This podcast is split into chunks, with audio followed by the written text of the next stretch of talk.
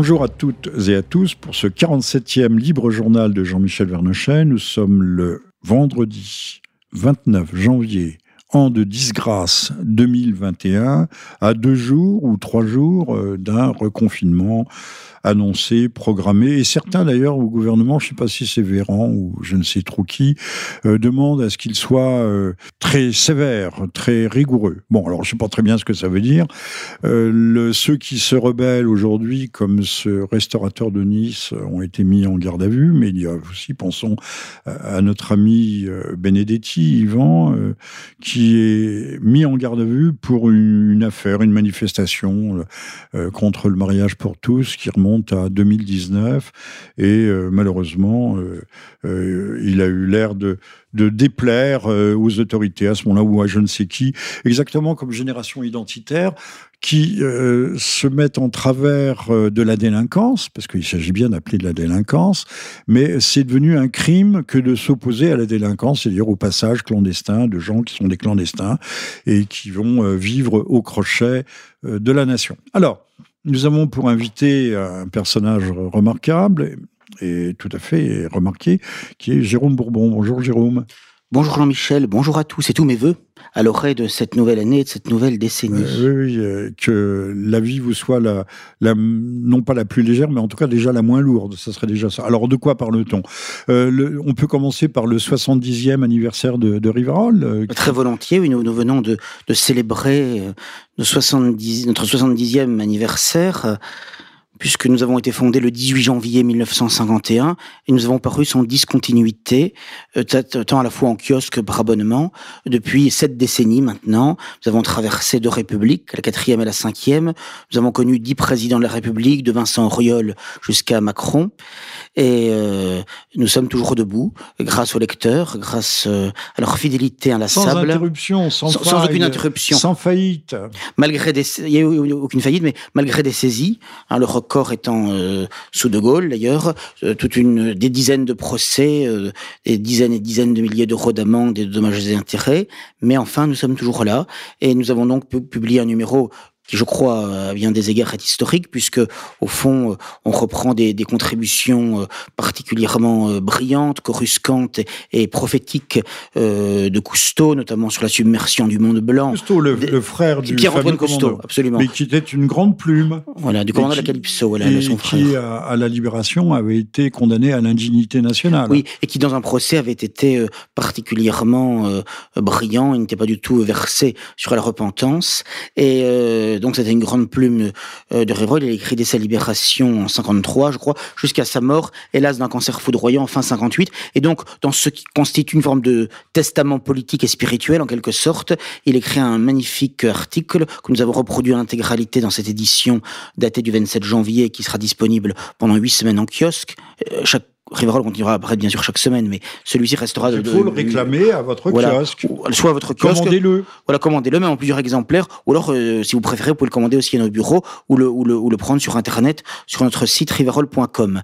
Mais donc, euh, cet article, nous l'avons reproduit en intégralité, être ou ne plus être, et donc où il annonce de manière prophétique la submersion de Cousteau, euh, du monde blanc. Et il y a un autre article prophétique également du même Cousteau, où il annonce avant même le retour au pouvoir de De Gaulle, son retour pour larguer l'Algérie. Et, euh, quand on le relit après, il n'y a pas un mot à changer. Et ça, c'est vraiment les plus grands. Quand on est capable de les relire, c'est un peu comme Bardèche. Vous relisez Bardèche aujourd'hui, plus vous le lisez, plus il a raison. Hein, quand on relit Nuremberg aux lettres promises ou, ou même la lettre à François Mauriac sur l'épuration, puisqu'on est dans un régime permanent d'épuration finalement. Bon, et donc euh, et sur le régime de la jurisprudence. Ça n'a jamais cessé. Voilà, jamais. absolument. Et la jurisprudence de Nuremberg continue plus que jamais. Hein. Et ce qui détruit euh, euh, nos, institutions, notre société, notre Alors civilisation. Les, les Bardèches ont été réédités par Contre-Culture. Hein, c'est une excellente initiative. Il faut les, on les en félicitera jamais assez parce que c'est vrai que c'est remarquable de faire, de faire connaître ces ouvrages euh, qui n'ont pas pris une ride. Et là encore, c'est vraiment à cela que l'on voit les plus grands,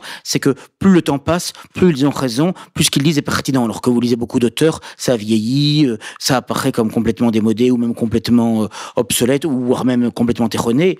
et là, en l'occurrence, c'est le contraire. Donc, Cousteau, Rebatté également, il y a un article très intéressant sur le gaullisme, très dénonciateur, parce que maintenant, dans nos milieux, dans les milieux dits souverainistes, forcément, comme ça, toujours de, mal en pis, il y, a, il y a des gens qui ont une certaine sympathie pour De Gaulle, mais si on regarde les choses objectivement, il a, il a été le plus, commun, le plus grand commun diviseur du pays, tant en 40 qu'en moment de la, la de l'Algérie, et puis que ce soit ses réformes sur le plan éducatif ont été absolument catastrophiques, avec Fouché, avec Edgar Faure, que ce soit, il a rétréci la France, il a rendu plus bah, petite C'était la suite et la poursuite du plan Langevin-Vallon. Absolument. De, de, le 37, le 37, oui. Voilà, de 47. C'était des plans totalement communistes. Absolument, absolument. Alors, c'était très sympathique, au moins dans le principe, mais ça a conduit à l'engorgement des, des à la massification l'enseignement.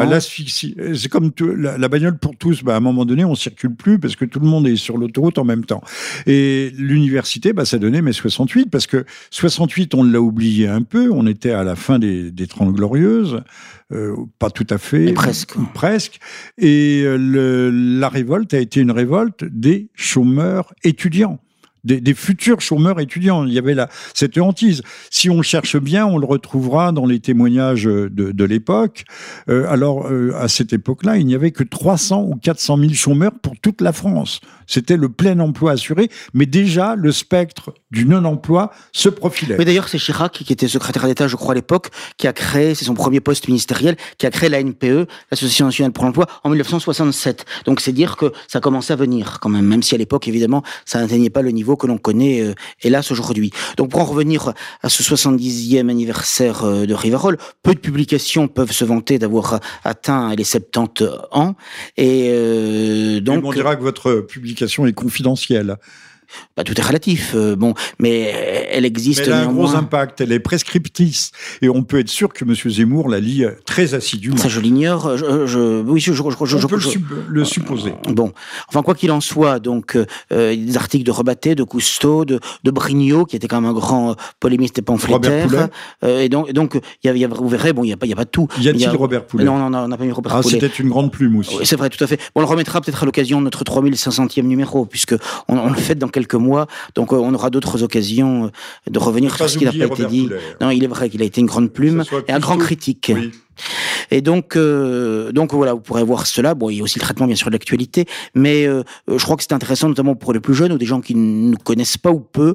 Euh, je crois que c'est intéressant pour 5 euros en kiosque, vous pouvez nous le commander en version papier ou numérique sur riverol.com.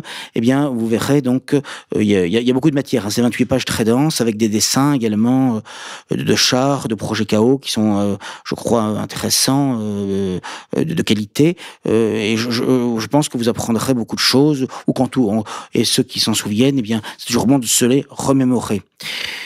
Parce que au fond, euh, que ce soit l'antigolisme, l'anticommunisme, euh, que ce soit euh, le refus de, des mensonges historiques. On parlait de gaulo-communisme. Absolument, absolument. Après tout, euh, De Gaulle ne serait pas venu au pouvoir s'il ne s'était appuyé à la fois sur le Parti communiste français, qui lui-même était le relais euh, de ce qui n'était plus le, le Comintern, puisqu'il il avait disparu à cette époque-là, mais de la politique euh, impérialiste, expansionniste et impérialiste de l'Union soviétique. Oui, ça c'est incontestable. Puis vous verrez également, il y a aussi un article de, de Vincent Renoir, qui lui-même connaît beaucoup de persécutions, puisqu'il vient d'être à nouveau condamné à six mois de prison ferme pour une vidéo, ce qui fait j'ai fait le calcul qu'actuellement, il en est à 29 mois de prison ferme depuis sa sortie, sa libération de la prison de Valenciennes en avril 2011. Alors précisons que c'est pour malpensance, mais ça fait penser un peu euh, à la vaccination qui ne sera jamais obligatoire, qui ne peut pas être obligatoire, Monsieur Macron l'a dit, mais on ne pourra plus bouger, on sera confiné chez soi puisqu'on ne pourra plus au restaurant prendre l'autobus, encore moins prendre un train ou un avion. Euh, donc ce n'est pas obligatoire tout en l'étant absolument. Et alors Monsieur Renoir est, astreint au régime de la liberté d'expression la plus totale et la plus intégrale, mais en même temps, euh, il est encadré, il est dans une cage encadré par des lignes jaunes qu'il ne doit pas franchir. Et d'ailleurs, euh, il s'inquiétait un petit peu, euh, la dernière fois que je l'ai vu au téléphone, d'une éventuelle extradition, puisque de plus en plus, toute une série de sites communautaires disent qu'ils font tout pour l'obtenir. Et, la loi anglaise, puisqu'il est, réfugié à Londres, la loi anglaise ne reconnaît pas le, la pénalisation du révisionnisme. Oui, il y a une évolution de la jurisprudence, puisqu'il y avait eu ce qu'on appelle l'affaire Allison-Chablose, dans laquelle euh, il était question quand même euh, d'incitation à la haine raciale, où on essaye d'assimiler le, révisionnisme historique à une forme d'incitation à la haine raciale, et c'est souvent le, moyen qui est employé pour essayer justement de faire condamner les malpensants, si j'ose dire. Donc, donc il y a quand même matière, semble-t-il, à s'inquiéter.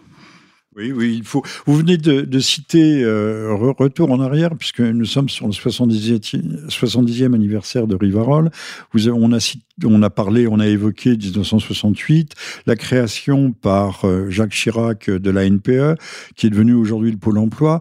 Et tous les pôles emploi de France et de Navarre euh, sont en grève, sont fermés, ont levé le pied à la suite de l'assassinat d'un de ses employés. Donc il n'y a pas d'ensauvagement de la France, bien entendu. La barbarie ne progresse pas. D'ailleurs, on ne sait pas qui est l'assassin, euh, ni sa couleur politique, ni son chromatisme naturel ou extra-naturel. Il y a quand même une, dérive de la société qui est, je crois que c'est à la fois totalement anecdotique, mais c'est une anecdote fait tellement partie du, du paysage quotidien. Euh, il y a eu aussi euh, l'incendie ou la profanation d'une église, mais ça personne n'en parle. Surtout pas France Inter, surtout pas, surtout pas. Sur France Inter, on ne parle de rien. Hein, à part des, bateaux qui dérivent en Méditerranée et qu'on ne secourt pas assez vite. C'est la seule chose qui les et intéresse. Et le 27 janvier, de la journée internationale de la Shoah, quand même, ça c'est important. Hein. Tout à fait international. International. C'est forcément international. Personne d'autre n'est mort euh, d'ailleurs durant le, conflit. Il y a eu, je crois, euh, euh, c'était un Verdun en miniature. Il y a eu 200 000 jeunes Français qui ont sacrifié leur vie pour arrêter l'envahisseur allemand. mais cela, on n'en parle jamais. Pourtant, ils ont bien perdu la vie. Et le, drame, leur vie, vaut tout autant White Lives Matter, French Lives, Francaoui Lives Matter, euh, que, que n'importe quelle autre vie, euh, que l'on meurt dans un euh, en déportation ou que l'on meurt sur le front, c'est toujours la même tragédie, non? Oui, mais il y a des victimes qui sont plus égales que d'autres, semble-t-il. Et vous remarquerez non plus qu'on n'a pas parlé euh, du prix international Robert Frisson qui a été décerné cette année à l'ingénieur. Ah, vous allez trop loin là. À l'ingénieur chimiste. Vous allez vraiment très loin. À l'ingénieur chimiste autrichien Wolfgang Fröhlich qui a fait 15 ans 15 ans de prison ferme, 15 ans de prison réelle en Autriche pour malpensance. Hein. Donc, il euh, faut que les gens le sachent que naturellement, ça, ça n'est pas mis en avant. Fröhlich, 15 ans de prison ferme. Horst Mahler en Allemagne, 12 ans de prison ferme. Il a été libéré il y a quelques mois. Euh, donc euh, là, c'est quand même pour des crimes de sang prémédités, parfois avec accompagnés d'actes de torture et de barbarie, qu'on a des peines de prison réelles de, cette longueur en France, en Europe et en Occident. Et là, on a donc 15 ans pour Fröhlich. Et d'ailleurs, il a 70 ans. On lui refuse même maintenant euh, des minima sociaux, une retraite, il vit euh, dans la misère la plus noire, euh, il n'y a même pas de quoi. normal, il a franchi la ligne jaune. Voilà. Horst Mahler, qui a été amputé d'une jambe, il avait un diabète qui a été peu ou pas soigné en prison, et malgré cette amputation, on a maintenu sa peine jusqu'au bout on l'avait libéré à un moment donné, puis on l'a remis en prison. Et donc, euh, donc y a, mais là, là par contre, il n'y a pas de haine, hein, il n'y a pas d'acharnement là, voilà. Donc, euh, et, Ursula Verbeck aussi, hein, elle a, qui, a, qui, a, qui, a, 92 ans, 93, je crois, 92. 93, qui est reparti en prison. Qui est reparti en prison, voilà. Donc, et d'ailleurs, les, les, trois récipiendaires, les trois titulaires du prix international Robert Frisson depuis, le 19, depuis 2019 ont ceci en commun d'avoir tous été en prison. Hein. Ursula Verbeck, la titulaire 2019, Vincent Renoir, le titulaire 2020 et Wolfgang Fröhlich, le titulaire 2021 Écoutez, c'est un beau palmarès pour nos super démocraties, nos hyper démocraties, euh, sachant que la Déclaration universelle des droits de l'homme constitue le préambule à la Constitution de 1958 et que cette, euh, ce, cette Déclaration universelle des droits de l'homme dispose que la liberté d'expression, de communication, d'information est, est un droit imprescriptible et, absolu, pour ne pas dire un droit sacré, mais pas fondateur, fondateur, mais, pas pour tout le monde. Pas pour tout le monde, pas pour, pas pour ce qui concerne cette question. Euh, en revanche, il est utilisé, le, préambule de la Constitution, cette Déclaration des droits de l'homme, Badinter l'avait beaucoup utilisé en tant que président du Conseil constitutionnel à partir de 1980 86 pour censurer toutes les lois qui lui, qui lui déplaisaient. Hein. Les lois, par exemple, de défense de l'école libre, les lois de, de visant à maîtriser un tant soit peu l'immigration, ce qui fait d'ailleurs qu'on s'aperçoit qu'en démocratie, même quand vous avez, ce qui est rare, mais ça arrive parfois, quelques lois qui iraient plutôt dans le bon sens, eh bien de toute façon, elles sont vidées de leur substance, soit pour le Conseil d'État, soit pour le Conseil constitutionnel, de telle manière que finalement, rien ne va jamais dans le bon sens. Bah, c'est ce qui vient de, de se passer. Le Conseil d'État vient de retoquer une décision gouvernementale de, de, bloquer le, rapprochement familial de, durant la crise du Covid. Ce qu'ils avaient déjà fait, n'oublions pas, à l'époque du gouvernement de Raymond Barre, puisque euh, Raymond Barre... pas pour les mêmes raisons. Pas pour les mêmes raisons. On est dans le cadre d'une crise. on sait que le variant marseillais, euh, la soi-disant deuxième soi-disant, puisqu'il devait le professeur Raoult avait bien dit, il ne peut pas y avoir de deuxième vague. Il n'y en a pas eu, mais c'est un variant qui est revenu avec les gens qui étaient partis en vacances au bled, qui avaient retraversé la Méditerranée en sens inverse. Alors on nous apparaît de deuxième vague, troisième vague, et maintenant on nous parle de variants, variant anglais, variant sud-africain, euh, variant californien, je ne sais quoi d'autre. Euh, mais j'observe, je, je, crois que c'est le professeur d'immunologie Yves Lévy euh, qui a dit de toute façon qu'il fallait s'habituer à vivre le Covid et qu'il y en aurait probablement pour des années. J'ai lu aussi un article dans la grande presse également qui dit quelque chose comme cela. Finalement, ça, ce qui corrobore les propos euh, du prophète entre guillemets, prophète de malheur entre guillemets, Jacques Attali, qui dès mars 2020 avait dit de toute façon que la vie d'avant, euh, devant le Covid, c'était terminé, qu'il fallait que les gens euh, s'habituassent à, vivre autrement et que ils ne recouvreraient plus jamais les libertés qu'ils avaient avant. Hein on sera jamais déconfiné complètement. Le, prophète de, de, malheur, Jacques Attali, avait aussi annoncé que, à l'occasion d'une pandémie, on pourrait euh, restructurer, reconfigurer ce qu'on appelle par ailleurs le grand recette, euh, la société. Euh, c'est le même d'ailleurs qui appelait à l'euthanasie des, plus de 60 ans. Tout à fait. mais le jour où il a atteint lui-même 60 ans, là, il, ne s'est pas appliqué lui-même, non. Il voulait pas se l'appliquer. Nous, sommes dans un état de, je l'ai dit tout à l'heure en préambule, moi-même, euh, nous sommes peut-être à deux ou trois jours euh, d'un reconfinement. Euh, notre économie va-t-elle s'en sortir? Mais au fond, n'est-ce pas, sans faire de conspirationnisme, du complotisme, n'est-ce pas le but de la manœuvre de liquider les classes moyennes? Classes moyennes, et là il y a un bon argument qui n'est jamais invoqué, mais ces classes moyennes qui au fond échappe en partie, euh, échappe en partie au, au fisc. Euh, au drainage de l'argent, au contrôle social, euh, administratif et fiscal. Euh, les entrepreneurs, les restaurateurs qui souffrent le plus aujourd'hui, c'est pas ceux qui appartenaient à des chaînes et tout était déclaré, c'est ceux qui... C'était les indépendants, oui. C'était les indépendants qui avaient un peu de d'argent au noir, qui faisaient... Il y avait des rentrées, il y avait... N'oublions pas que le Grand Recette présuppose la liquidation de, de l'argent liquide. Hein, tout, sera électronique. Euh, donc tous ces indépendants qui travaillaient un peu, qui faisaient, qui arrivaient à joindre les deux bouts ou à faire un petit peu de, mettre un peu de beurre dans leurs épinards euh, grâce à, cet argent qui échappait, qui échappaient à, la, main crochue euh, de l'État, aux griffes de l'État, ben, ceux-là vont être, sont, ce sont ceux-là qui sont liquidés aujourd'hui par la crise.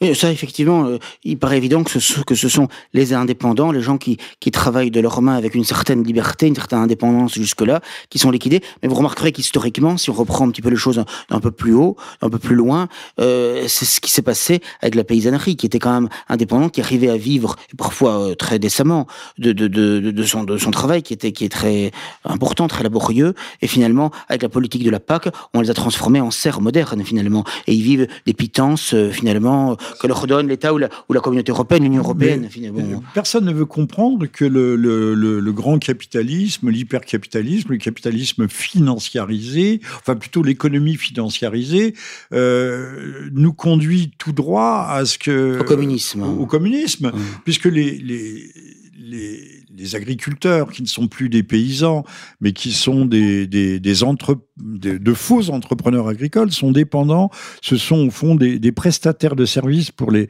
les, les grands groupes de, de, la chimie agricole, euh, des semenciers. Euh, ils sont tributaires aussi euh, des, des, banques, style à une époque, le Crédit Agricole était la deuxième ou troisième banque mondiale. ils sont endettés, tributaires parce que entre eux, ils ont quand même des réflexes primitifs. C'est à celui qui aura le plus gros tracteur, la plus grosse moissonneuse batteuse. Donc tributaire euh, non plus de John Deere. À une époque, j'ai connu une époque où la régie Renault, euh, Renault véhicule industrie, euh, produisait d'excellents tracteurs, mais on s'est laissé bouffer par John Deere et, d'autres du même genre, par les Canado-américains. Donc ce ne sont plus. On a réintroduit le servage, c'est-à-dire également le ou le cause sans que personne ne s'en aperçoive ou ne, veuille l'admettre. Alors les, agriculteurs se croient libres, mais ils sont écrasés, écrasés de tous les côtés, et surtout dépendants de tous, de tous, tout le temps. Ce sont, ils sont devenus prestataires de services, mais soyons plus vulgaires, des ouvriers agricoles. Oui, c'est incontestablement. Et donc, ce, donc d'une part, l'agriculture a été en grande partie liquidée ou esclavagisée, si j'ose dire, alors que c'était quand même le, poumon de la France, hein, euh, traditionnellement. Euh, quant, quant à l'industrie, en grande partie, elle a quand même été démantelée avec d'une part les délocalisations hein, et d'autre part avec l'excès des charges euh, et, de l'administration tatillonne. Euh, en France, c'est inouï.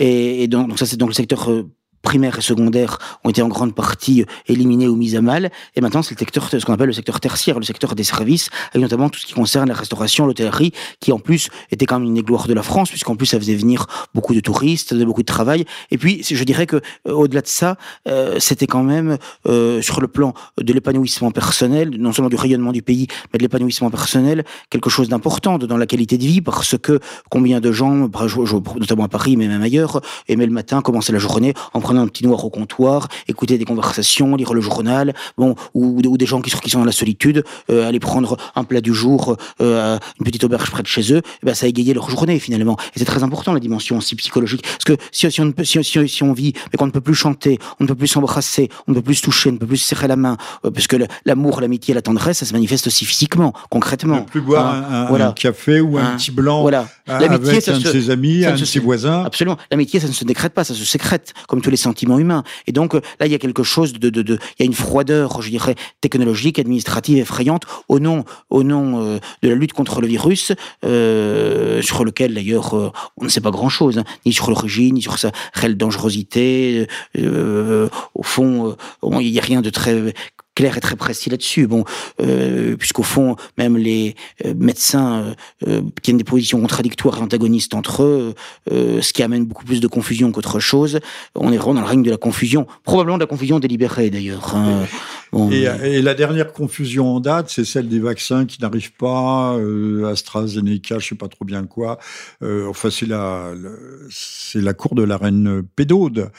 Euh, c'est une pétourdière. Oui, absolument. Mais on, se demande dans quelle mesure, au-delà euh, de, de, de, de l'incompétence de tel ou tel, je, ne pense pas que ça suffit, que euh, l'accusation d'incompétence suffit à expliquer ce qui se passe. On peut se demander dans quelle mesure il n'y a pas une volonté quand même justement de créer de la confusion, de créer du désordre mental, psychologique, et, un sentiment d'insécurité chez les gens finalement, hein, parce que c'est tellement inouï ce qu'on vit, on peut s'interroger. quand même. Pensons encore une fois, ce sont les grands groupes multinationaux qui bénéficient de cette crise.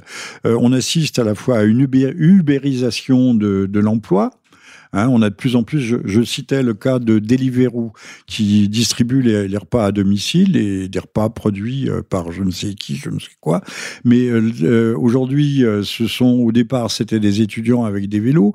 Maintenant, ce sont de, de jeunes immigrés clandestins ou pas clandestins qui sont auto-entrepreneurs, c'est-à-dire que l'entreprise qui les emploie à 4 euros la course n'a plus aucune responsabilité. Le, le, scooter est cassé, ils ont un accident, c'est euh, euh débrouillez-vous. Euh, vous n'existez pas à nos yeux. Ubérisation du monde et McDonaldisation du monde.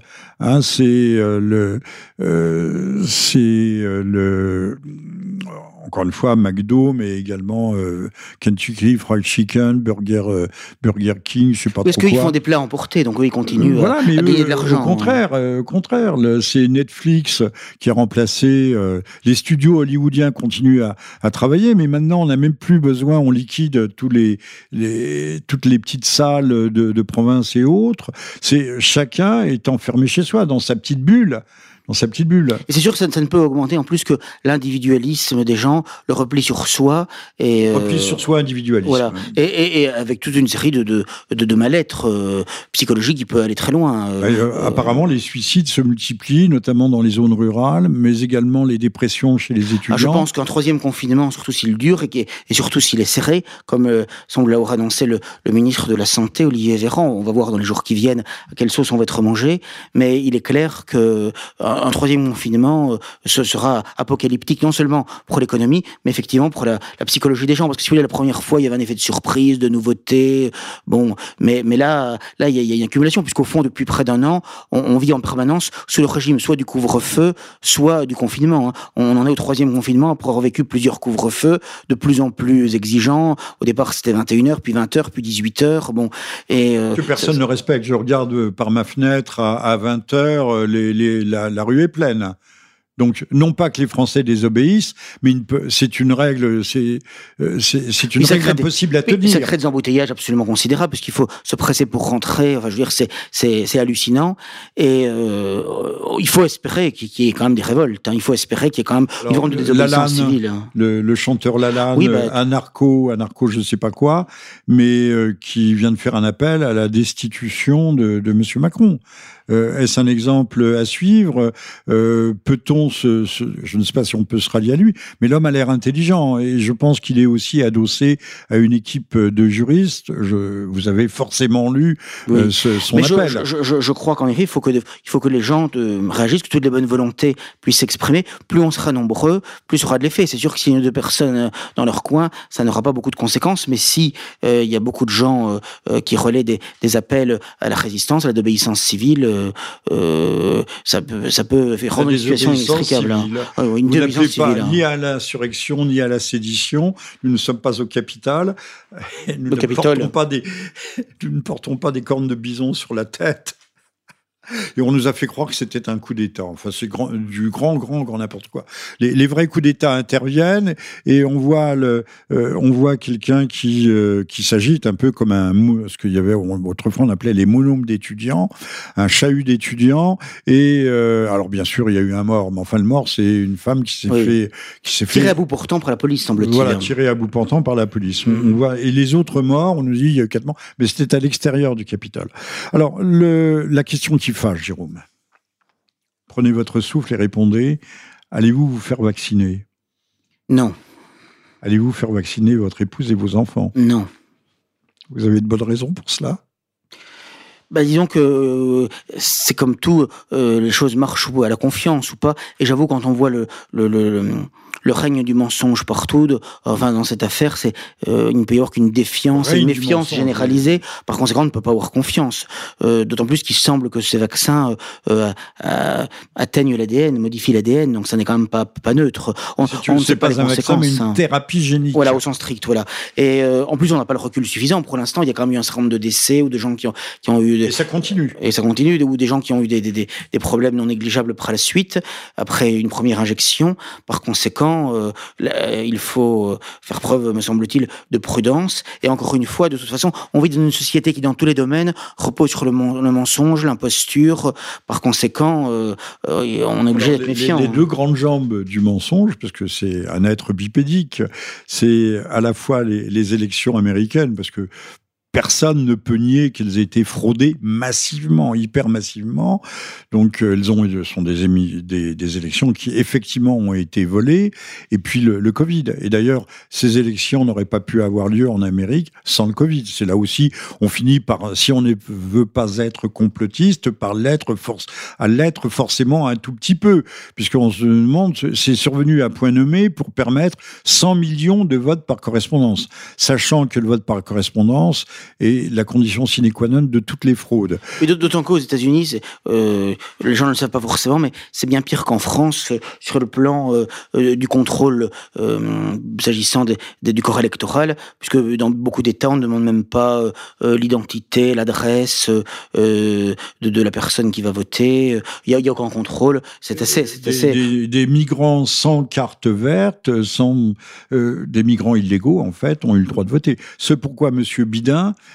veut, veut naturaliser en quelque sorte 11 millions de clandestins de façon à avoir, euh, aux prochaines élections, avoir déjà une, ça, la gauche, clientèle. Ce que toutes les gauches ont toujours eu tendance à faire en Occident depuis des décennies, euh, ce qui est absolument ignoble, hein, parce que ça atteint, euh, je veux dire, politique d'immigration massive, l'âme du pays. mais c'est sûr que le, on, les, les, les, blancs américains, les Américains d'origine européenne, peuvent effectivement s'inquiéter parce que déjà sur un plan démographique, ils sont en voie quand même de, de déclin, de submersion graduelle qui s'accélère. Et il est certain qu'avec quatre ans peut-être davantage d'administration Biden, euh, il ne fait pas de doute que les choses ne, vont empirer. En plus, avec la culture de mort à fond, avec ça va être à la fois le, un programme euh, Black Lives Matter, mais également LGBTiste, climatiste, réchauffiste euh, et immigrationniste. On, est entré de plein pied dans une sorte de zoo humain, de zoo politique, avec la nomination de cette secrétaire d'État à la qui n'est pas une secrétaire d'État, de cette adjointe au ministre de la Santé, euh, qui est un, un, transsexuel, transgenre, euh, de, il s'appelle Isaac, je sais pas quoi, pas Blumenfeld, non, un nom comme ça, euh, qui est tout à fait extraordinaire, non? Vous avez vu ce, oui, ce personnage bah oui. Non, mais on, va toujours plus loin dans, dans, dans, dans, dans l'horreur, et, et on voit très bien que c'est pas simplement les frontières physiques qui sont mises en cause, mais c'est les frontières morales, les plus immémoriales et les plus sacrées, que volontairement on élimine, et Biden, qui est un personnage fade, sans consistance, et en plus... Euh, euh, semble-t-il, corrompu, euh, sera évidemment... Et certainement sénile. Voilà, était l'homme qu'il fallait pour justement euh, être la, personne qui ne s'opposera en rien au desiderata et à la volonté de l'État profond, hein, dont il est à la fois l'homme lige, l'otage... L'émanation et l'otage l'otage. Vu les scandales qui s'attachent à lui, avec ses liens à travers son fils ou avec son fils, notamment avec la, Chine populaire. Donc je rappelle que vous êtes à l'écoute du 47e Libre Journal de Jean-Michel Vernochet. Nous sommes le vendredi 29 janvier de l'an de disgrâce 2021 et que nous abordons avec Jérôme Bourbon, directeur du journal Rivarol, qui vient de fêter son 70e anniversaire, euh, nous balayons l'actualité, non pas dans un entretien de style classique, mais euh, dans une sorte d'échange euh, qui est la, la formule la meilleure pour effectuer cette, ce tour d'horizon d'une actualité qui est de plus en plus navrante. Alors Jérôme, je reviens à la vaccination. Donc vous ne vous ferez pas vacciner, c'est bien c'est bien. Et euh, on ne peut pas conseiller à, tous nos concitoyens de se précipiter sur les seringues, non? Non, même si avec le passeport vert ou le passeport sanitaire on parle de plus en plus, il est fort possible que d'ici quelques mois, euh, on exige cette vaccination pour pouvoir aller euh, au, au cinéma, au théâtre, s'il rouvre un jour, ou pour voyager, ou, ou pour que nos enfants puissent aller à l'école ou dans différentes, voilà, ou dans des crèches ou dans des centres aérés. enfin, on peut nous transformer en mort sociale, si j'ose dire. Alors, il faudrait exiger, si vous voulez absolument vous faire vacciner, exiger euh, le moins pire du pire, le moins pire du pire, qui est le vaccin chinois. Ben oui, le vaccin chinois, qui est un véritable vaccin classique, un vaccin à la mode de, euh, de notre cher Pasteur. Euh, je ne parle pas de l'Institut, hein, je parle de Pasteur Pasteur. Et le vaccin chinois, mais qui n'est pas... Euh, qui, est, qui est vendu euh, actuellement au Maroc, en Algérie, enfin vendu, euh, administré, mais pas en France. Or, euh, entre la thérapie transgénique euh, à ARN, acide ribonucléique euh, qui peut euh, infecter notre, notre propre ADN, acide désoxy, désoxyribonucléique, désoxyribonucléique, voilà, je l'ai dit, euh, il faut exiger des autorités qu'on importe du, vaccin chinois. On n'aura peut-être pas les ennuis qu'on a avec AstraZeneca, et ce sera la, la, chose la moins pire.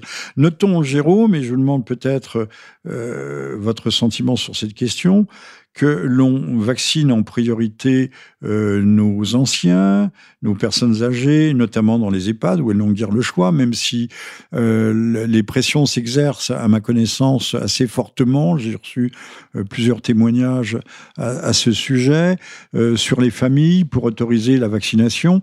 Mais euh, euh cela a été dit explicitement par certains décideurs euh, sanitaires.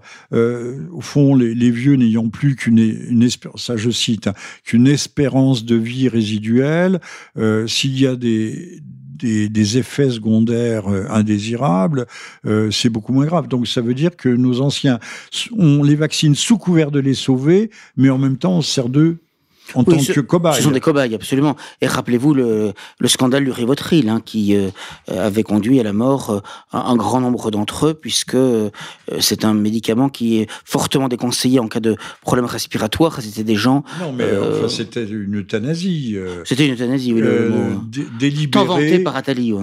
Délibéré, sans l'accord du, du, patient qui ne pouvait plus souvent le donner, mais sans l'accord de la famille. Alors, Donc c'était au seul jugement et non pas d'un collège médical mais d'un seul médecin qui disait celui-là, on ne peut plus rien en faire. Rivotril. Alors qu'on dit de manière hypocrite qu'on fait tout cela pour protéger nos anciens. Je me rappelle Jérôme Salomon tous les soirs avec euh, sa mine sinistre hein, qui disait euh, euh, il faut protéger nos anciens, etc. Alors qu'en réalité c'était de l'euthanasie Après de masse. Le docteur ou le professeur Perron qui a été sorti de son service, bien sûr, il était indigne. C'est quelques au bas mot 17 000 personnes âgées qui ont été ainsi sacrifiées au total ou qu'on a laissé mourir, qu'on a laissé mourir dans les EHPAD où la, la maladie se propageait d'autant plus qu'ils étaient confinés, même s'ils étaient enfermés dans leur propre chambre, euh, dans leur chambre, ce qui les condamnait aussi à une mort morale, euh, une désespérance euh, indicible. Alors, donc, euh, je, vous parlez d'hypocrisie, mais essayez de, Jérôme, de trouver un mot un peu plus fort. C'est pire que de l'hypocrisie, c'est pire que de la tartufferie. Euh, bon, c'est un crime, non? Oui, on, peut l'appeler ainsi, oui. Le mot n'est pas excessif, mais je ne pense pas qu'il sera un jour puni. En tout cas, ici-bas. Ils n'ont pas franchi les, les lignes jaunes. Voilà. Ils ne se retrouveront pas euh, euh incarcérés avec des délinquants de droit commun. Euh, puisque au fond, euh, euh, nous parlions de, de Renoir ou d'autres, d'Ursula Verbeck. Le, crime d'opinion, c'est-à-dire le crime politique, opinion et politique, c'est presque la même chose, existe en France et en Europe. Et, mais ça, ça ne choque personne, alors que l'Europe fait la morale au tiers-monde et au monde entier. On ne sait pas assez qu'en Autriche, par exemple, le révisionnisme peut être condamné jusqu'à 20 ans de prison ferme. Ça va jusqu'à 20 ans. C'est pourquoi euh, Fröhlich a fait 15 ans. Euh, et en Allemagne, euh, encore une fois, Malheur a fait 12 ans. Et de plus en plus, on a le sentiment qu'en France, on s'oriente euh, progressivement vers une situation à l'allemande ou à l'autrichienne, puisqu'aussi bien les peines seront de plus en plus importantes. Et Vincent Renoir me disait, moi, si je suis extradé en France, je vais demander une centrale, parce que la centrale, par rapport à la maison d'arrêt, vous n'êtes pas enfermé à clé dans votre cellule, vous pouvez sortir, enfin, pas de prison évidemment, mais vous pouvez aller dans le couloir, il y a parfois une machine à café, vous pouvez aller dans la bibliothèque de la, de la prison, dans la promenade. Mais le problème, c'est que vous vous pouvez rencontrer aussi d'autres détenus et il peut y avoir des embrouilles parce que ce sont souvent des, les gens qui sont centrales, c'est pour des peines longues, voire très longues. Et donc, c'est parfois quand même, même souvent, en général, les gens qui ont commis des crimes de sang, parfois particulièrement horribles.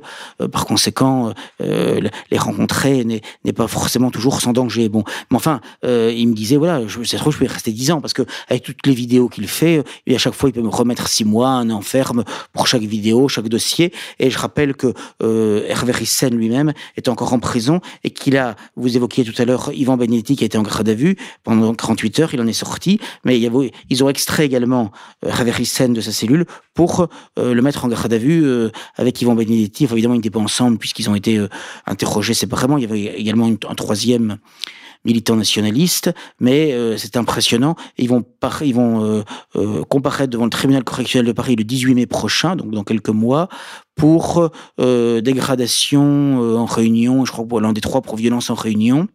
Euh, ça peut aller, je crois, j'ai regardé sur le code pénal, au moins en théorie, ça peut aller jusqu'à 50 ans de prison ferme et 75 000 euros d'amende. Si est condamné, ça veut dire qu'il ne sortira pas dans deux ans, il sortira dans trois ans ou dans quatre ans.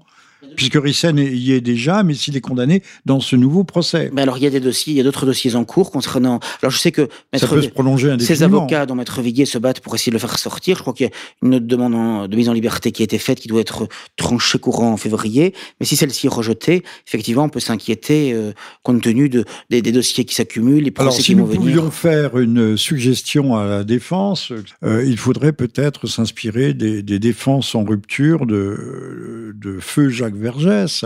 Euh, nous-mêmes, nous adoptons des, défenses, nous-mêmes, quand je dis nous, nous, nationalitaires, je n'ai pas dit nationaliste, nationalitaires, euh, hommes de l'identité, de la souveraineté, souverainistes euh, hexagonaux, euh, nous sommes toujours en position de défense et nous appuyons sur des positions strictement légalistes. On, essaie, on demande l'application du, droit, du droit, mais le droit, ils l'appliquent comme ils veulent, comme ils l'entendent, à, la tête du client. Or, il faut le, Jacques Vergès, lui, euh, n'était pas en défense, il était à l'attaque en permanence. Euh, quand comprendra-t-on que euh, il faut, quand on se trouve face aux juges, leur dire, mais enfin, messieurs, mesdames les juges, mesdames, messieurs les juges, vous êtes contre la vérité, vous n'aimez pas la vérité. Alors dites-le, la loi est contre la vérité. tant qu'on n'adoptera pas cette, attitude, et aussi avec les défendeurs, euh, oui, ce sont les défendeurs, non, ou les accusateurs. Bon, appelons-les comme ça, même si ce n'est pas le terme juridique exact. Le, le, leur dire, mais euh, vous vous rendez compte, euh, vous êtes le parti du mensonge.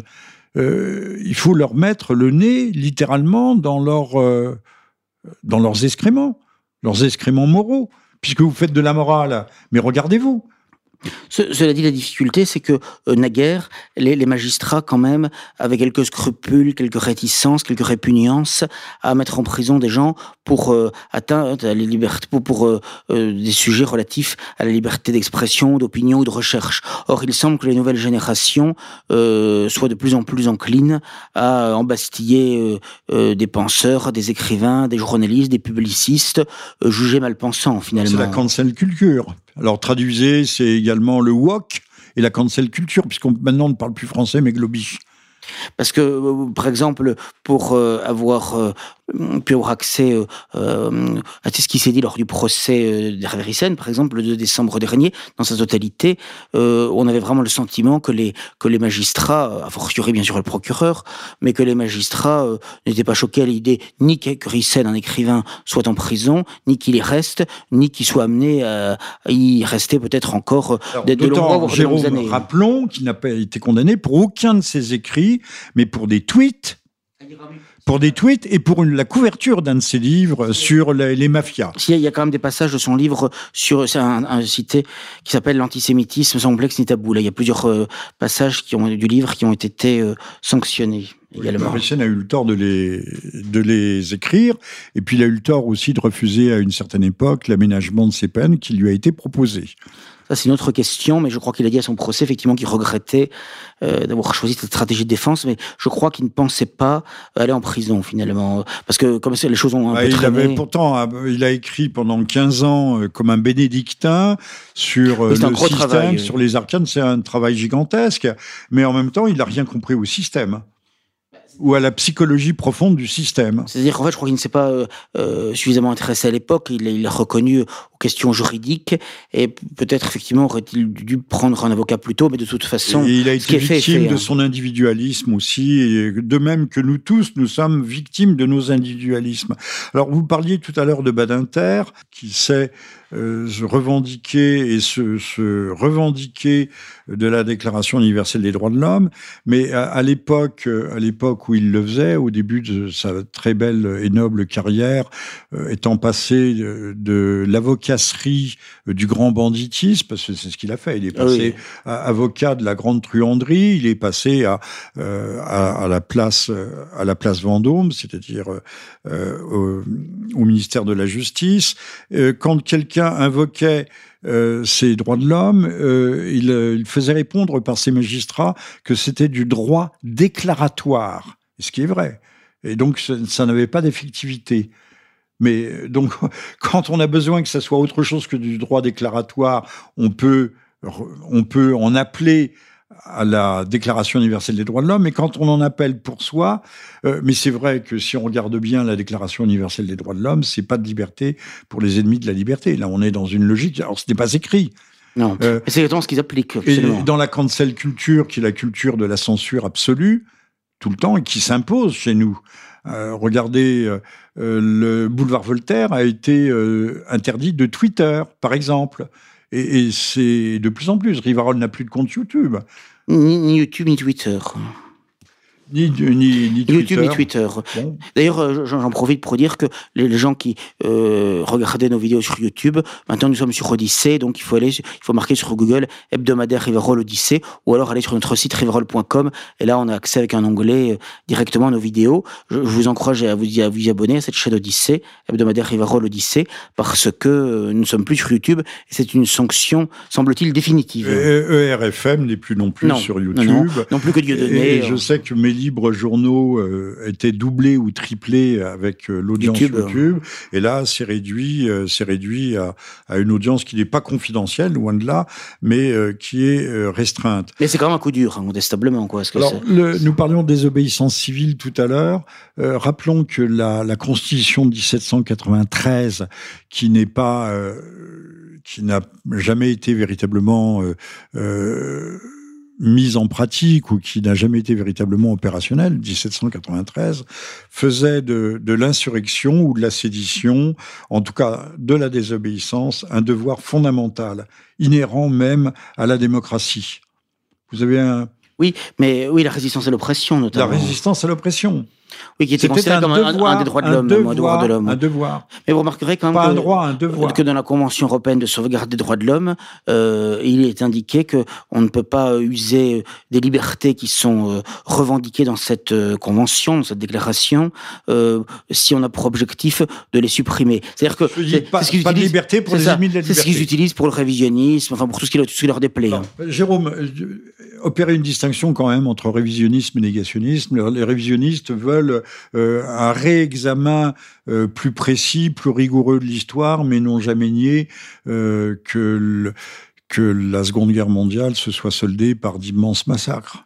Oui, dans mais de toute façon, le négationnisme, c'est le vocabulaire de l'ennemi qui a été néanmoins réutilisé euh, par Bergoglio, qui a parlé pour le refus de vaccination, je cite, de négationnisme suicidaire. Donc, il ne rate pas une, si j'ose dire, celui-là. Bergoglio, c'est... Euh... L'occupant actuel du siège de Pierre. Le, voilà. Que vous considérez comme un, un, un, siège plutôt plus ou moins vide. Bah, vide, en, en tout vide, cas usurpé. Vide d'un véritable souverain pontife, ça c'est sûr, parce que il va vraiment dans le sens du mondialisme, de l'immigrationnisme et même de la destruction de la morale et de la famille, puisque il donne de dégâts sans cesse à l'idéologie LGBT. Oui, il n'est pas le seul. Monsieur Bidin aussi. On il n'est pas sans conséquence. Hein. Euh, on sait, il a. Euh, il a un certain nombre de LGBTistes dans son, dans son administration. C'est le moins qu'on puisse dire. Oui. C'est le moins qu'on puisse dire. Alors, euh, on va peut-être se diriger vers la conclusion, Jérôme. Euh, un mot peut-être sur euh, la situation en Amérique, qui, qui retentit obligatoirement et nécessairement sur euh, ce qui se passe ici, puisque M. Macron, euh, on a bien vu qu'il était très concerné et que le, jour euh, du 6 janvier, en pleine nuit, il s'est réveillé pour faire une déclaration sur fond de, drapeau américain, ce qui était particulièrement bienvenu. Il se prenait sans doute pour Lafayette. Hein, Lafayette, nous voilà. pour soutenir M. Bidin, il s'est honoré, d'ailleurs, encore une fois, dans cette circonstance, mêle toujours de tout euh, à, à contretemps et à contresens. Euh, mais c'est son sa marque de fabrique. Donc la France est, à la remorque des, États-Unis. On ne le dit pas. S'il y a un État profond en France, c'est l'État profond américain euh, qui qui donne le là.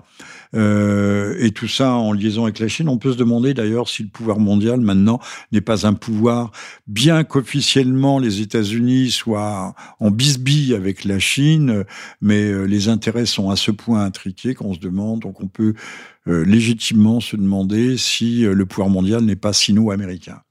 En tout cas, moi, ce qui m'a frappé dans cette affaire, c'est euh, le, euh, le rôle absolument euh, démesuré, stupéfiant et affolant des GAFAM, puisque ils ont réussi à censurer le président des États-Unis d'Amérique en exercice, puisqu'il était encore en exercice à ce moment-là, en le supprimant d'abord de manière temporaire, puis de manière définitive, son compte Twitter, qui disposait de plus de 80 millions de, 88 millions d'abonnés, et puis même, que ce soit Facebook, Instagram, Snapchat, etc. Enfin, il a tout perdu, hein, YouTube, sa chaîne YouTube, bon, il a tout perdu d'un coup, euh, ce qui est absolument... Le droit à la parole. Voilà, ce qui est absolument hallucinant. Et, et, c'est là où on voit les sociétés totalitaires dans lesquelles nous vivons, parce que on peut supprimer... On voit bien à qui appartient le pouvoir. Exactement. Et on peut supprimer euh, de manière immédiate et définitive euh, euh, les moyens de communication d'un organe de presse, d'une personnalité, et même donc d'un chef de l'État, de, de, de, ce qui est toujours officiellement la première puissance mondiale. Donc c'est quand même impressionnant. Ça, montre quand même un pouvoir considérable, mais comme vous dites, ça va toujours dans le même sens, c'est-à-dire dans le sens considérable. Quel est le pouvoir et un pouvoir absolu? Absolu, absolu, absolument. Absolu. Et, contre lequel, semble-t-il, il n'y a pas vraiment d'appel possible.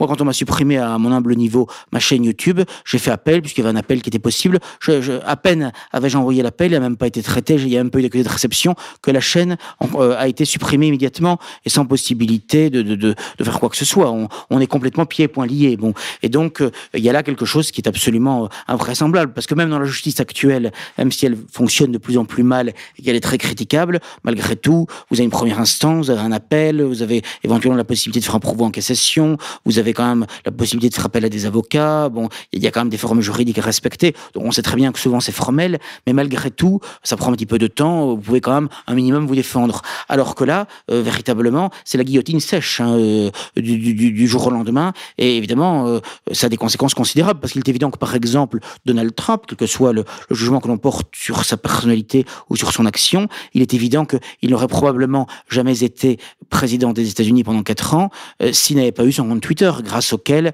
il pouvait mobiliser un certain nombre de, de, de, de, militants, de sympathisants, il pouvait toucher un certain nombre de gens. Il a beaucoup gagné en popularité, en notoriété, euh, euh grâce à euh, cette tweet. pas que le jour où on a supprimé son compte, euh, Twitter a perdu en capitalisation boursière plus de 2 milliards.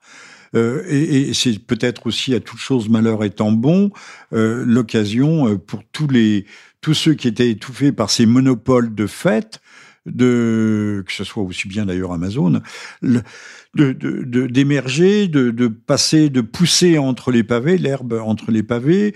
Et, euh, vous avez parlé d'Odyssée, mais il y a aussi un certain nombre d'autres euh, plateformes. D'autres, oui, on appelle ça une plateforme euh, qui va permettre de, de multiplier, de diversifier les, les, modes, les capacités, les canaux d'expression. Oui, sauf qu'il faut quand même avoir conscience que c'est quand même très difficile parce que dès qu'on perd une chaîne YouTube, par exemple, il y a quand même une paresse général, il faut dire ce qui est, y compris un certain nombre de nos amis, mais on est peut-être nous aussi comme ça, hein, euh, et finalement, qui fait que on ne fait pas toujours les, toujours les efforts nécessaires, sauf les plus militants et les plus convaincus, mais de, de, sont une minorité. mais d'essayer de chercher ce qu'avec quelques clics, en cherchant un peu, on arrive à retrouver, par exemple, nous aussi on va sur virol.com, on voit qu'on a une nouvelle chaîne sur Odyssée, bon, voilà, en, quelques secondes, quelques minutes de recherche, on, trouve quoi. Et j'ai quand même le sentiment, euh, quand on voit finalement qu'on perd d'un coup 80-90% des abonnés ou des vues, euh, même si le nombre de vues n'est pas un but en soi, mais c'est quand même intéressant d'essayer de diffuser au maximum les idées, de toucher un nouveau public. Et ça l'intéresse. Si on ne prend le cas des convaincus, bon, c'est bien d'un côté parce que ça permet de fortifier ses positions,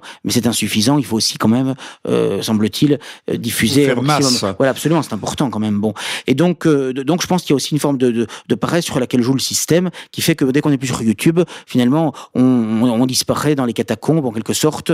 Là, hein, on était dans un palace, on se retrouve dans un camping insalubre, quoi, ou on était dans un restaurant étoilé et on se retrouve finalement dans une gargote sinistre Bon, et donc c'est un peu, c'est un peu fâcheux. Et le gastronome que je suis n'est pas content de ça. Bon, donc on essaye de, on essaye de se battre avec ça, mais c'est vrai que c'est pas toujours facile. On sent hein. que l'heure de midi approchant. Et malheureusement, les restaurants les, sont fermés. Les animaux se réveillent. Les, les, restaurants sont fermés, et donc je ne peux pas manger de millefeuilles à la vanille bourbon. Euh, oui, de millefeuilles à la vanille bourbon, mais vous allez, on va vous offrir tout de suite à l'issue de cette émission une bonne pizza bien de chez nous. Industrielle, n'en doutons pas. Euh, donc le, le coup d'État, euh, on sait l'insurrection et, et, le terrorisme intérieur, ça s'est passé au Capitole. Même si les gars, c'était encore une fois une sorte de gros chahut, euh, gros chahut d'étudiants, mais guère plus. Euh, de même que le Covid, c'est la, la, peste bubonique de, de, du XVe siècle qui avait éradiqué un tiers, voire la moitié de la population européenne. Les, les cadavres jonchent les rues, c'est bien évident. On le voit, on le voit tous les jours. Il suffit de sortir. Mais vous avez raison. Il y a un rapport à la mort dans notre société, et ce serait d'ailleurs intéressant de de, de s'interroger sur la question. Euh, c'est que la mort autrefois elle était omniprésente. D'abord, il y a beaucoup de mortalité infantile. Il y a beaucoup plus de, de... La, la, moitié ou les deux tiers de ses Tout enfants. Tout à fait, absolument. Il y a beaucoup de conflits. Donc, ce qui, ce qui crée une tension morale dans la société, d'une part, et d'autre part, il est certain que bon, euh, ça a amené à être beaucoup plus spirituel, beaucoup plus euh, croyant, forcément, puisque la mort, euh, c'est quelque chose qui n'est pas euh, anodin. Surtout quand on perd des êtres chers, ça touche quand même profondément, et, et ça, ça, amène quand même à se poser des questions qui vont au-delà quand même, quand même. au-delà, au-delà du matériel, quand même. Bon, quand même. et, donc, non, donc on veut éliminer, on veut, oui, on veut éliminer totalement euh, la mort. Euh, C'est-à-dire de plus en plus euh, l'incinération, ça refuse. paresseux. De... Et parce que paresseux, comme le disait Volkov, nous sommes devenus lâches. La, la, la servitude, depuis la Boétie, on sait qu'elle est en partie volontaire.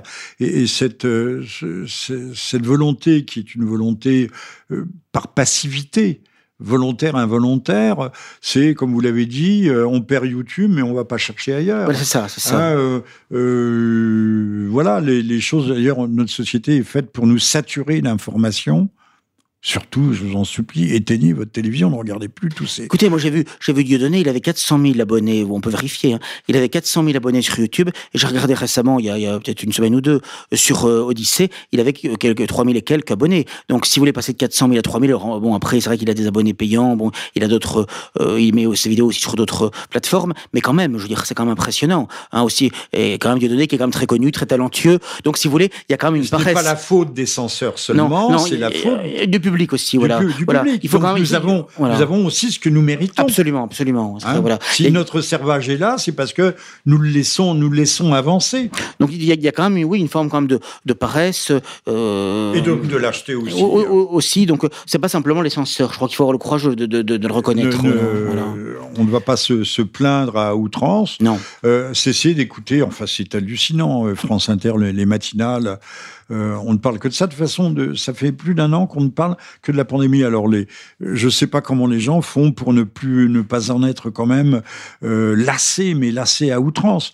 Quand j'ouvre une télévision, au bout de 30 secondes, je la referme, euh, en insultant d'ailleurs ceux qui parlent la plupart du temps, parce que ils sont incultes, ils disent n'importe quoi, ils sont sous-informés, ils parlent souvent un mauvais français, la plupart du temps même. Plus personne ne fait l'effort de rien, mais je vous en supplie, éteignez vos télévisions. Puis c'était la vivre sur scène. Hein. Et puis de toute façon, on parle toujours du grand remplacement à juste titre, mais le grand remplacement. Il est déjà il a- fait. il a- il est- dans, les, déjà dans, dans les médias, dans les médias audiovisuels, il y a longtemps qu'il a été fait le grand Ah bah, remplacement. le, le grand remplacement, euh, on ne voit plus un Français dans les, dans les médias audiovisuels. c'est si quand même frappant. regardez Dans bien, les débats, c'est frappant. C'est- dans les débats, c'est frappant. Euh, Ce sont des gens qui viennent euh, de, de l'autre côté de la Méditerranée, ou euh, moins d'Afrique subsaharienne, mais beaucoup d'Afrique nord-saharienne, ou du Proche-Orient. Enfin, il y y, y a tout, mais il y a, y a pas, il y a plus, ou quasiment plus. Si, il y a, il y a de temps en temps un, euh, un pauvre Yvan Rioufol qui essaye de... euh, Bien de- que très sioniste. Pardon? Bien que très sioniste. Oui, oui, oui. non, mais-. Bon, bah alors, euh, oui, mais c'est pour ça donc. c'est pour ça qu'il cho- accepté, c'est pour ça. hein. Voilà, c'est pour ça Voilà. qu'il est accepté. Euh, Il faut quand même euh, euh, montrer patte blanche, avoir un passeport. c'est comme génération identitaire. Bon, bah, ce qui vont sur les migrants, c'est bien, mais moi, par exemple, je ne serais jamais invité, non plus que Soral Dieudonné ou d'autres, ou Rissen ou Benedetti ou d'autres, Oui, on ne serait jamais invité chez Hanouna, on ne serait jamais invité chez Hanouna. Je veux dire, Euh, c'est ça la, différence. c'est ça la différence. Il a invité Poisson récemment. Qui ne nage pas en eau trouble. Pardon Qui ne nage pas en Non, non, est entre deux eaux. Euh, et puis il a invité aussi Lalanne. Dites-moi un mot sur Lalanne un peu. Dites-nous plutôt que. Ah bah écoutez, je ne suis pas spécialiste de la question. Moi, je... c'était un chanteur vous pro avez- midi. C'était un Vous chanteur. Vous avez Oui, oui. entendu son appel. Oui. Il est passé, inter- il a été interrogé par François. Il a fait, il a fait bonne figure d'ailleurs. Oui, non, non, mais bon, il a, il a fait preuve dans l'affaire d'un certain courage. Il faut toujours saluer le courage, d'où qu'il vienne et quel qu'il soit, euh, c'est sûr. Bon, alors Jérôme, un mot de conclusion. Nous écoutions à l'écoute du 47e Libre Journal de Jean-Michel Vernochet, ce vendredi 29 janvier de l'an de disgrâce, je dis bien de disgrâce, 19, 2021. Jérôme, Oui. pour ne pas conclure, à vous la parole. Bien, je crois qu'il va falloir faire preuve de beaucoup de, courage, de patience. Le Marshal Pétain disait, d'ailleurs que la patience était la forme la plus accomplie du courage, parce que on risque de vivre des heures sombres euh, dans les semaines et les mois qui viennent tout particulièrement, et on a l'impression d'être dans un long tunnel dont on ne voit pas le bout. Hein. Mais on connaît aussi l'adage que c'est euh, la, nuit, euh, au milieu de la nuit, au plus profond de la nuit, qu'il est beau de croire en la lumière. Et euh, ce qui nous importe, en tout cas, c'est de faire notre devoir d'État. Notre devoir d'État, eh bien, c'est de débusquer le mensonge, de dire la vérité et d'essayer de maintenir dans ces ténèbres épaisses, dans ces ruines qui nous entourent, la flamme de la vérité, de l'espérance.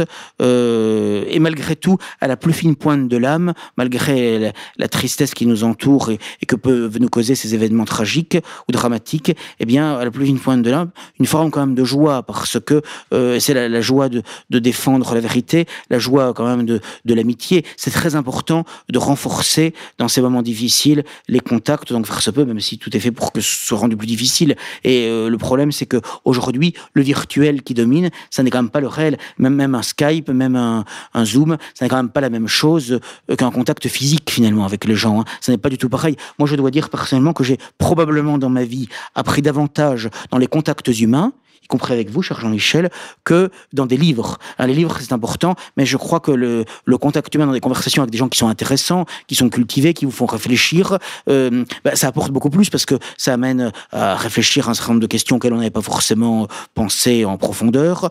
Euh, ça, ouvre sur d'autres problématiques, sur d'autres questions, et les échanges dans la vie, c'est quand même un, des plaisirs de la vie, il faut dire, euh, surtout si on l'agrémente d'une petite tasse de café, d'une petite madeleine, bon, mais euh, il est certain que... Euh, et pas forcément celle de Proust. Non, il n'est pas forcément celle de Proust.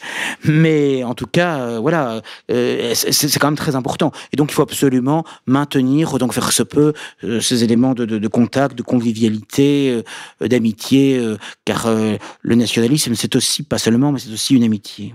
Oui, le patriotisme. Merci infiniment, euh, Jérôme, euh, pour ces paroles d'espoir, ces, paroles lumineuses.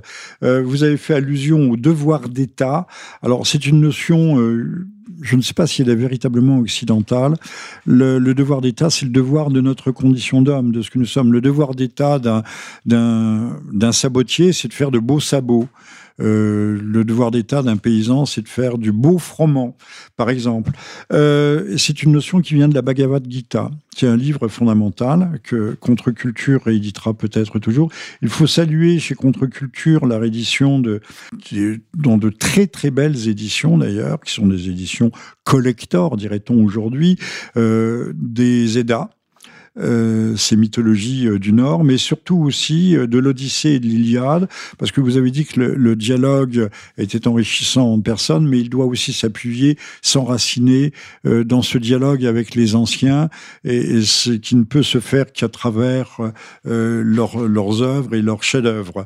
Donc les Eddas viennent d'être édités dans cette très très belle édition qui avait vu précédemment euh, paraître euh, l'Odyssée et l'Iliade, que je vous engage à acquérir chez Contre-Culture. Sont des livres fondamentaux en attendant qu'on ait les l'Énéide de Virgile, ce qui ne saurait tarder, ou l'Enfer de Dante, mais surtout l'Énéide de Virgile.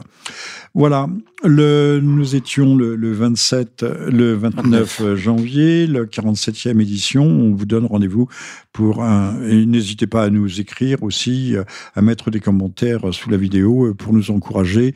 Et euh, nous étions aussi, nous fêtions aussi le 70e anniversaire de Rivarol auquel je ne saurais trop vous recommander de, de vous abonner et de soutenir. Lisez-le, diffusez-le, euh, C'est euh, le dernier petit bastion d'une pensée un, peu libre euh, dans ce pays. il n'est pas parfait, bien sûr, mais il a le mérite d'exister et surtout d'avoir perduré à travers le temps, d'avoir traversé, comme disait Balthazar Gracian, lire Balthazar Gracian aussi, c'est essentiel.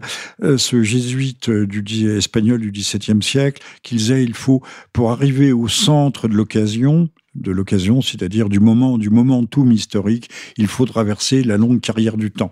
Et je terminerai en disant que Rivarol me fait penser un peu à ce début de, de la guerre du feu de, de Rony Aîné. Euh, la, guerre du feu, on voit une, tribu préhistorique qui erre dans la nuit, dans les marais, avec un petit réceptacle tenant une braise le feu, le feu qui a été détruit et que nous devons entretenir dans nos esprits et dans nos âmes et, dans, et surtout dans nos cœurs. Et c'est ce que fait Jérôme Bourbon et il faut l'en remercier avec beaucoup de chaleur. À très bientôt, toutes et tous. À très bientôt, au revoir.